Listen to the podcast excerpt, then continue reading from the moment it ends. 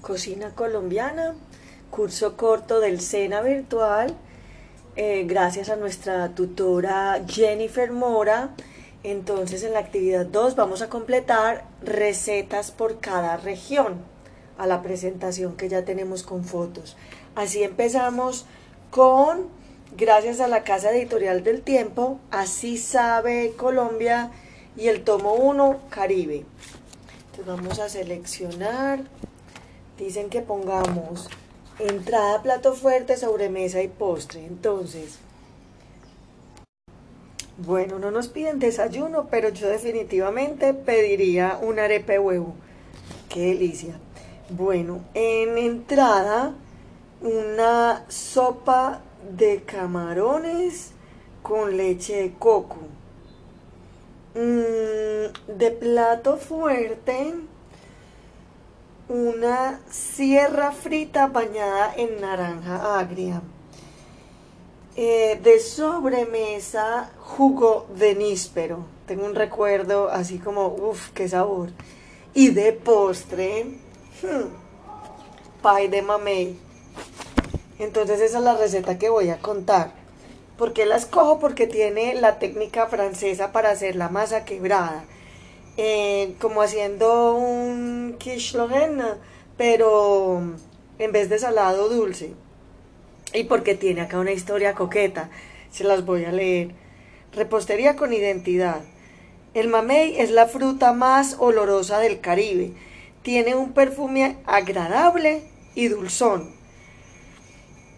En la región existe un refrán que reza así. Quien mamey comió y agua no bebió, que no pregunte de qué murió. Es preciso retirar el ollejo del mamey, o sea, esta capa blanquecina que cubre su carne naranja pues su sabor es amargo, esa partecita. El país de Mamey se ha convertido en un símbolo de la moderna identidad de la repostería de Cartagena de Indias. Entonces, bueno, eh, me parece pues como un postre muy coqueto porque va enrejado. Veamos los ingredientes para cuatro personas. La pasta dulce va con una libra de este fruto, mamey, media libra de azúcar. Hoy en día podríamos usar em, alternativas como el yacón o ver las cantidades para stevia o aún menos eh, para mm, el fruto del monje, monk fruit. Dos astillas de canela y media taza de agua. Y para la masa, la masa quebrada, Ponemos pues media libra de harina de trigo, 100 gramos de mantequilla, 75 gramos de azúcar 3X pulverizada, dos huevos, ralladura de un limón y un cuarto de cucharadita de, pues unas goticas de, de vainilla en concentrada. Entonces primero hagamos la pasta dulce. Hay que pelar los mamey con ayuda de un cuchillo teniendo en cuenta que también se debe retirar la telilla de color blanco que recubre la fruta. Quitamos las pepas, cortamos la pulpa en trozos. Se coloca en una olla junto con lo que le va a dar el dulce, sea azúcar, panela, luego la canela y el, y el agua.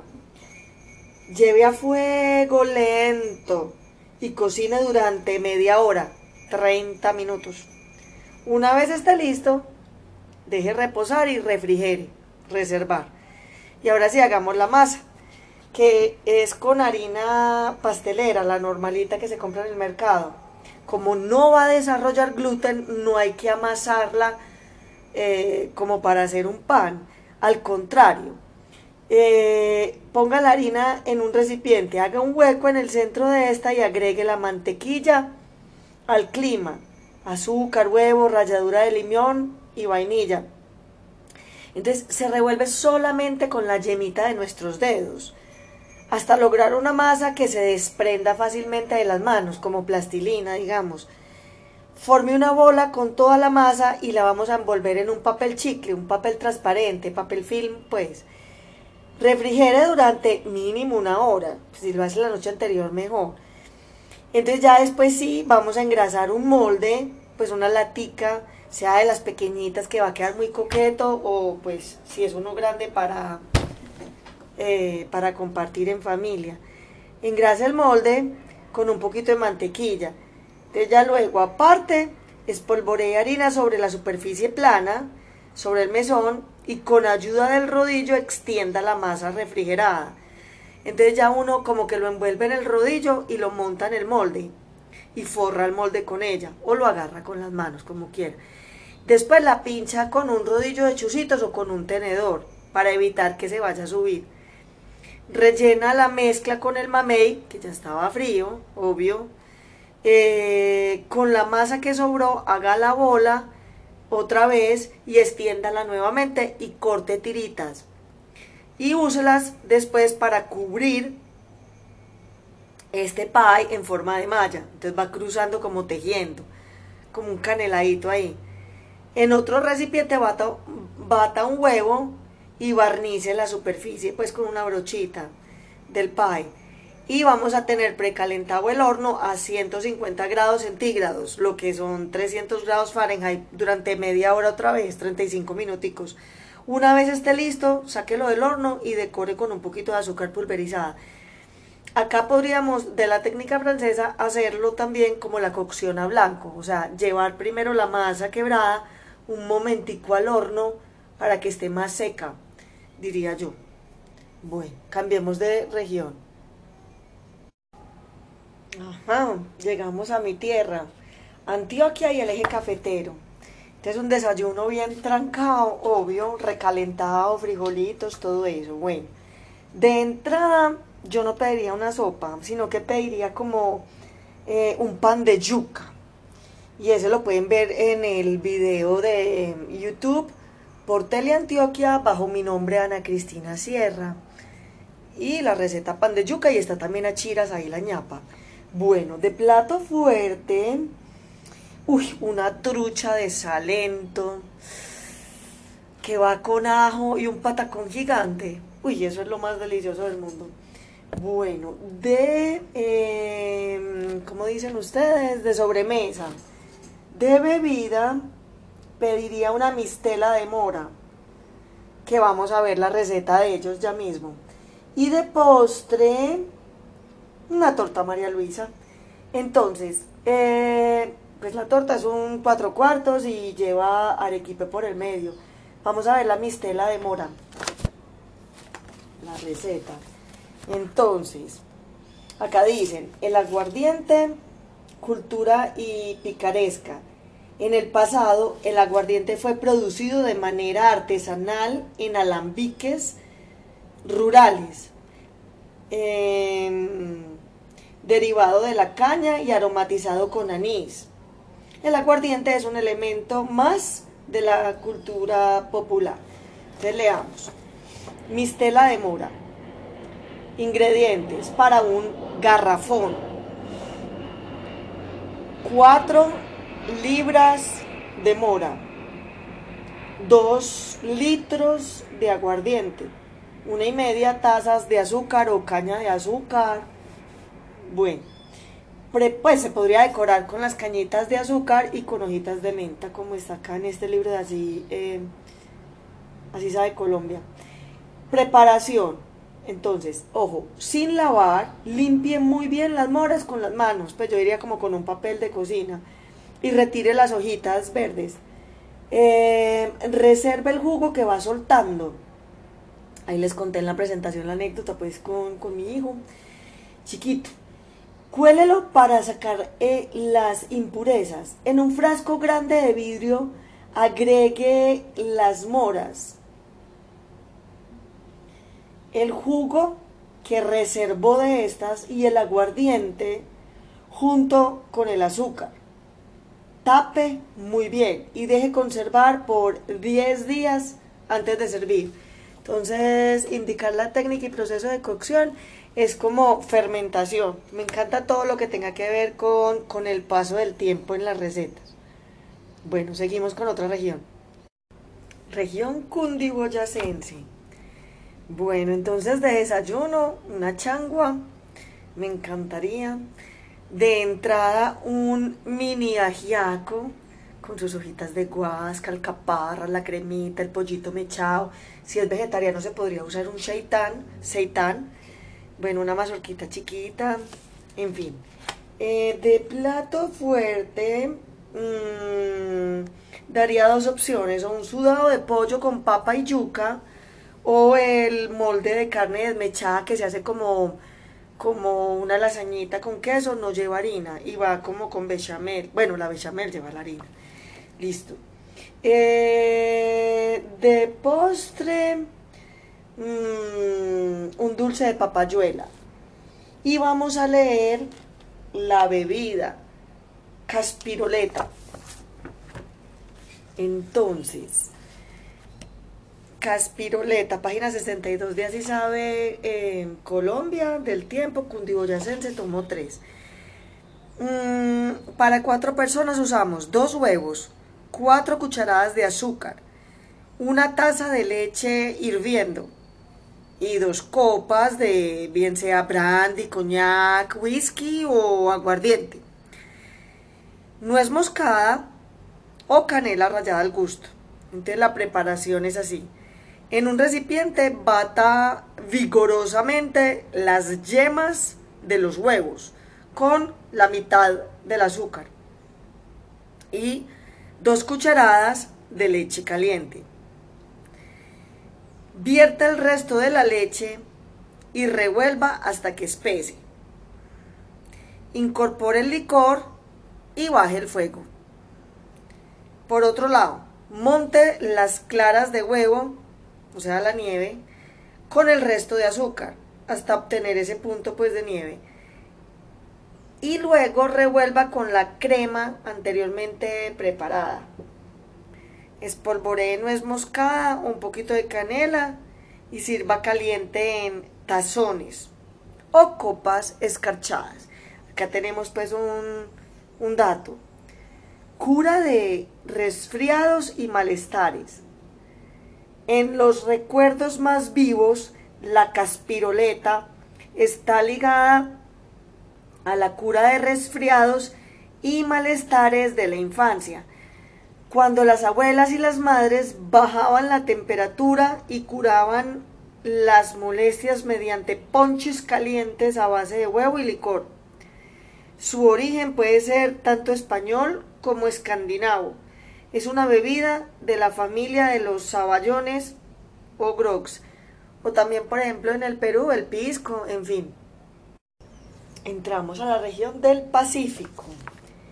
Entonces, de entrada, yo quisiera unos pan de bonos, pero en formato de waffle. También encuentran el video en YouTube, em, en el canal de Teleantioquia, el programa La Sartén por el Mango. Eh, los hice con Lucero, entonces Vilches, y eh, bajo mi nombre también Ana Cristina Sierra. Waffles de pan de bono. También hay unos mofincitos em, hechos con, con otros tipos de queso si uno quiere cambiar. Bueno, de sopa, de entrada, escojo la sopa de carantanta y de esa vamos a ver la receta. Eh, veamos primero terminar el menú. El plato fuerte, el cuy asado con almíbar de tomate de árbol o con lo que sea. Cuando uno va a conocer las lajas en la frontera pues con el Ecuador y le sirven el cuy y de recuerdo uno se puede traer una ratatouille eh, como de la película Ratatouille, pero ratacuy. Eh, y es un chefcito chiquito, lo más lindo. Yo se lo regalé a María Rosy, que cocinó conmigo en pandemia y a quien admiro mucho en cocina. Bueno, de postre, un arroz con leche y de bebida un sorbete de borojó, que podría ser pues licuarlo, es endulzarlo y licuarlo con alguna leche y agua, pero podríamos usar una leche vegetal ahí de almendras o de soya. Bueno, ahora sí nos fuimos a ver la sopa de carantanta, la receta. Bueno, entonces, acá tenemos una nota antes de empezar de cocina. Gracias al chef Carlos Ordóñez Caicedo, que es investigador gastronómico. Nos dice, abro comillas, Carantanta es la costra que se forma en las paredes de las pailas cuando se está cocinando la masa de maíz para las arepas o masa de empanada. Esta se desprende fácilmente en carachas. Se utiliza para aderezar sopas, se come sola como aperitivo bañada con hogao o ajipique o simplemente espolvoreada con sal. Bueno, entonces empecemos con la sopa de carantanta para cuatro personas. Litro y medio de agua, dos libras de res, carne con hueso, una taza de hogao, una libra de papa pelada y cortada en rodajas, una pizca de tomillo y orégano molido, sal, pimienta, comino, al gusto, pues cantidad necesaria un cuarto de libra de carantanta, que como nos dicen por ahí, se puede conseguir ya en el mercado lista, eh, partida en trozos. Eh, pues la venden en el mercado empacadita. Cuatro hojas enteras de cilantro cimarrón y una cucharada de cilantro de Castilla finamente picada. Preparación. En una olla a fuego alto ponga a cocinar el agua junto con la carne y el hogao menos de media hora, 25 minutos. Retire la carne y píquela en cuadritos. Descarte el hueso. Regrésela al caldo y agregue papa, tomillo, orégano, sal, pimienta y comino. Y deje cocinar por 20 minutos más. Luego añada la carantanta y el cilantro cimarrón. Deje por 5 minuticos más a fuego muy lento para terminar, rocíe con cilantro de Castilla y sirva caliente. Cambiamos de región. Bueno, acá entramos a la región del Huila y el Tolima. Entonces, em, de desayuno pediría unas achiras. Y aquí les quiero leer que la raíz de achira es una flor multicolor. Está en la página 21 de esta editorial de casa El Tiempo de Así sabe Colombia. Entonces leo, abro comillas, la achira, capacho, maraca, bandera de Uribe, sagú o chisgua, se consigue muy fácil con el nombre de sagú. Nombres con que se le conoce en Colombia data de 2500 años antes de Cristo y es cultivo andino por excelencia. Se siembra en el mundo entero para aprovechar sus raíces en valles abrigados y templados, y en América desde México y el Caribe hasta Argentina. Es una herbácea hasta de un metro de altura, perenne, de flores rojas, púrpura, amarilla y pintadas de tigre, de semillas negras y duras, empleadas para collares y amuletos. Cierro comillas. Bueno, entonces seguimos con el menú, porque las achiras pues para mí van a ser como el desayuno, entonces en el almuerzo de entrada unas, un sancocho de pataló, dicen que es un pescado. Bueno, de plato fuerte vamos a escoger, esperen y verán que ya lo tengo por acá, galantina. De la técnica de cocción es como el cordon bleu. En Francia, el pollo que se hace el corte mariposa y se rellena pues como, como si el pollo fuera el pan y se hace un sándwich de jamón y queso y se enrolla y se apana. Bueno, este galantina va parecido. Se, se puede coger el pollo entero y abrir en corte de mariposa. Se le otros ingredientes que tenemos para 10 porciones. Dice un cuarto de libra de carne de res, cuarto de libra de tocino, un cuarto de libra de pechuga de pollo, cuatro cucharadas de queso campesino rallado, cuatro tajadas de pan desmenuzada, dos huevos cocinaditos pues de paseo, duros y picados, una cucharada de sal, pimienta al gusto y una pita pues de para bridar, para amarrar, de, de que resista al horno. La preparación. Lave bien el pollo entero, deshuéselo y condiméntelo con sal y pimienta al gusto y resérvelo. O dígale al carnicero que le haga el favor. Y una vez que le entregue el corte mariposa, diría yo, aparte, muela las carnes junto con el queso, pan, huevo picado, salpimiente. Tome el pollo eh, que está planadito, rellénelo con la mezcla anterior, envuélvalo, amárrelo con la pita y llévelo al horno a 190 grados centígrados o 375 Fahrenheit por casi la horita, o sea, 45 minutos mínimo. Revisando que no se dore demasiado. Durante la cocción bañe el pollo con los jugos que va soltando. Entonces aquí veo que lo bañan porque el pollito lo dejaron con la piel. Pero si no, entonces como en la técnica del cordon bleu, eh, podríamos apanarlo, digamos como harina, huevo y, ralladura de coco, eh, algo bien rico. Acá nos tienen una anécdota, una tradición de fiestas santas. Año tras año, fecha tras fecha, la población tiene el deber imperioso de renovar el pacto sagrado con el santo que adoran. Y la forma de expresarlo es mediante la celebración de su nombre y el tributo de devoción a su imagen. La fiesta patronal de la Virgen de la Candelaria en Lérida, Tolima, se lleva a cabo el 2 de febrero con el reinado del arroz. Igual en Teruel.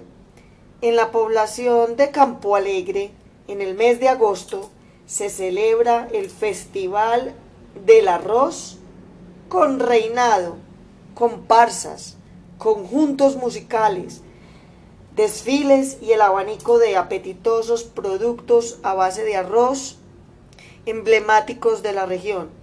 Otras de las conmemoraciones de estas fiestas santas en Tolima Grande son San José, el 19 de marzo, en Isnos y Oporapa.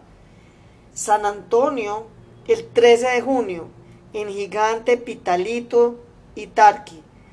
Nuestra Señora del Perpetuo Socorro, el 16 de junio, en Villa Vieja. Entonces, em, bueno, leímos el, plato fuerte. De postre, unos panderos, podría ser. Y de bebida, un cóctel de gulupa, con aguardiente, claro. Y bueno, no mucho para, para ir en la noche a ver las estrellas de verdad en el desierto de la Tatacoa, pasar a ver también el parque de San Agustín y hacerse pues las tradicionales fotos. Recordemos que esto gracias a la UNESCO que lo declaró en 1995 Patrimonio Cultural de la Humanidad, Parque Arqueológico de San Agustín. O sea, es un, un, una visita obligatoria cuando vamos a visitar a los, o los opitas. Y listo el estrecho del río Magdalena también y, y de repente comprar una de las carteras tejidas a mano de la fibra de la platanera que hacen las chicas allá a la entrada. Listo. Aterricen en Neiva, York. ¿Qué digo? Neiva, la capital, pues, del Huila, chao. Sigue, cambio de región. Zona santanderiana. De Santander es mi madre, de Cúcuta, mejor dicho. Entonces empecemos con la entrada un pastelito de garbanzo. Esa receta es la que vamos a leer, la que elijo. Eh, me encanta la panadería colombiana, digamos. Em, de entrada, ay bendito, sería el pastel de garbanzo. De plato fuerte, comería unas hallacas que van de base de arroz. Eh, y que las hacía mi abuela. Y les conté la anécdota de Navidad con ella en la presentación. De postre, un arequipe de papaya. Y de bebida, un rompompe pamplonés. Entonces vámonos a la receta de pastelito de garbanzo.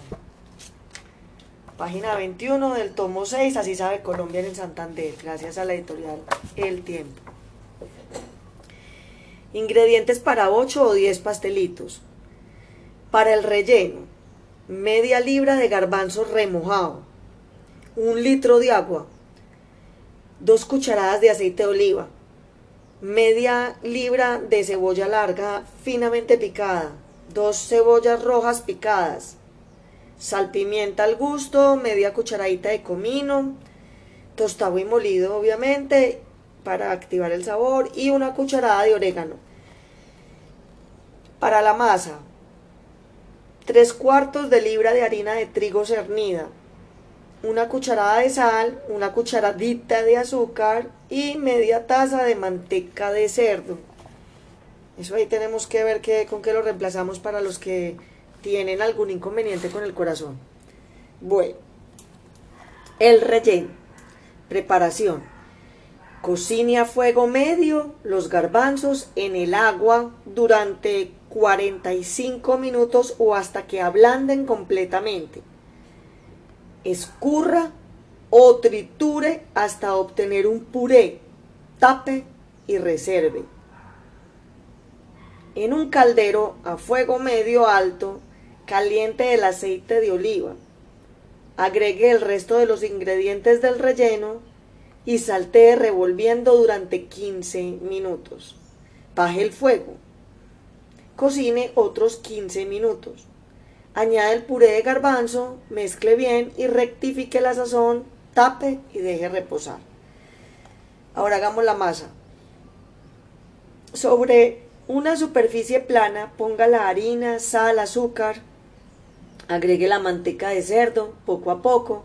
Vean, saben que se puede agregar mantequilla o hasta clarificada ghee. Pues diría yo para personas de salud comprometida mientras mezcla alternando con un poco de agua hasta que humedezca bien la mezcla y quede una masa compacta. Bueno, el gui también iría por el tema vegano. Eh, tape con un paño y deje reposar durante una hora. Pasado ese tiempo, forme pequeñas bolas con la masa. Enharine la mesada, extienda las bolas de masa adelgácelas con el rodillo y corte rectángulos o círculos. Ponga una cucharada de relleno del puré de garbanzo en el centro, humedezca los bordes de la masa y cierre bien untando, uniendo las tres puntas.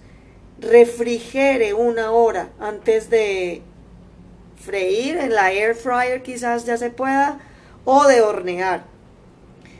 Eh, y sírvalos de inmediato. Veamos por acá qué nos cuentan. Mm, garbanzos de estas tierras por herencia. El garbanzo es originario de Asia Menor y llegó con los españoles. Se encuentra en cantidades generosas en tamales, pasteles, mutes. Al relleno de las empanadas a base de especiado puré de garbanzo se le conoce con el nombre de mico, bastante en desuso. La cazuela de callos o mondongo con garbanzo, que evoca a la madre patria, es otro de los platos apetecidos en esta inquietante región donde la herencia de los burgos y de los tudescos es bastante notoria. Bueno, nota de cocina. Estrella de los Ríos le recomienda los garbanzos engañan. Es el grano más duro de todos. Se recomienda remojarlos 48 horas cambiando el agua. Se cocinan con abundante agua en olla de presión durante 40 minutos o más, revisando varias veces durante la cocción. Engañan porque parecen estar blandos y al enfriar endurecen. Deben quedar hinchados, blandos, cremosos, que se deshagan entre el índice y el pulgar. Finalmente dice acá, delicias empacadas.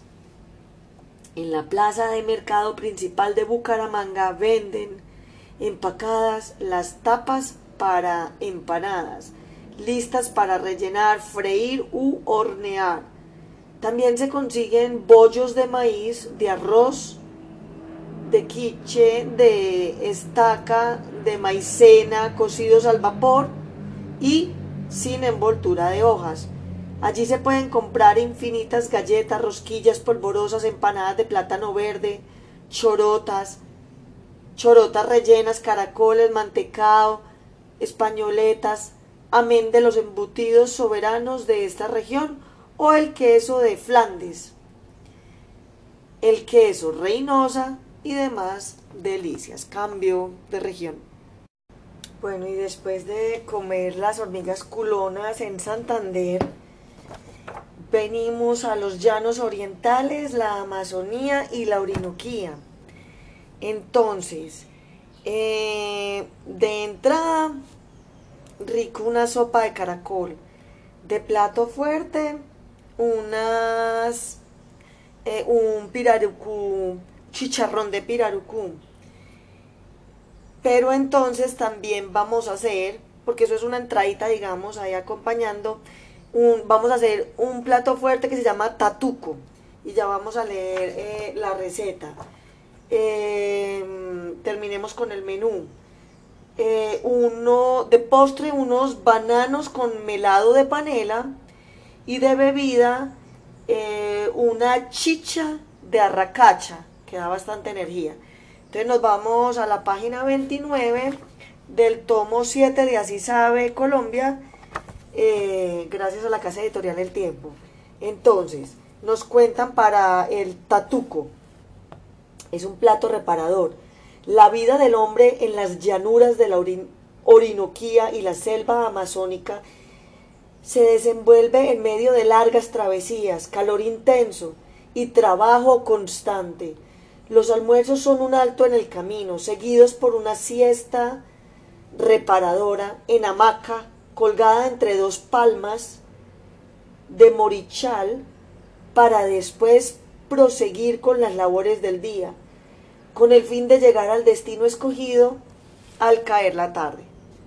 Entonces aquí nos dicen a fuego lento. Una de las técnicas de cocina más singulares del mundo amazónico es la que se conoce con el nombre de tatuco o pescado moqueado, moqueado, en la que se mezclan la cocina de los envueltos en vegetales con la cocción en hoyo de la tierra. La idea es utilizar el calor indirecto del fuego para obtener un proceso de cocción lento en el que los alimentos se cocinan en sus propios jugos, lo que sería un estofado perfecto. Ahora sí entremos a la receta. Tatuco. Ingredientes para cuatro o seis porciones. Una guadua cortada entre dos nudos. Dos libras de gallina deshuesada y cortada en trozos medianos una cucharada de vinagre blanco, dos cucharadas de cebolla larga picada, dos dientes de ajo machacado, dos cucharadas de pimentón rojo cortado pequeño, dos cucharadas de pimentón verde cortado pequeño, sal, pimienta y comino al gusto, hoja de plátano o bijao, pita para amarrar. Preparación. La guadua en la que se va a preparar el tatuco debe ser del tamaño que ocupe entre un nudo y otro, conservándolos. Abra un orificio en uno de los dos nudos con un cuchillo. Una vez esté abierta, lave muy bien la guadua por dentro. Aparte, en un recipiente grande, ponga la gallina con el vinagre, la cebolla larga, los ajos, los pimentones y los condimentos. Mezcle bien todos los ingredientes y rellene la guadua con esta preparación. Ponga en el orificio algunas hojas de plátano enrolladas y finalmente envuelva el tatuco con más hojas y amárrelo con pita. La forma tradicional de cocción para esta receta es abrir un hueco grande en la tierra, de unos 20 centímetros aproximadamente. Poner allí el tatuco listo para prepararlo. Cubra el hueco con la misma tierra que sacó y encienda encima una hoguera que se consuma durante dos horas aproximadamente. Desentierre el tatuco, límpielo bien y retírele las hojas. Ponga el contenido del tatuco sobre las hojas de plátano y sirva. Sin embargo, para hacer mucho más práctica la cocción en su casa, puede hacerla en el horno precalentando a 180 grados centígrados o 350 Fahrenheit durante una hora y media. Bon appetit. Qué rica la comida colombiana. Gracias.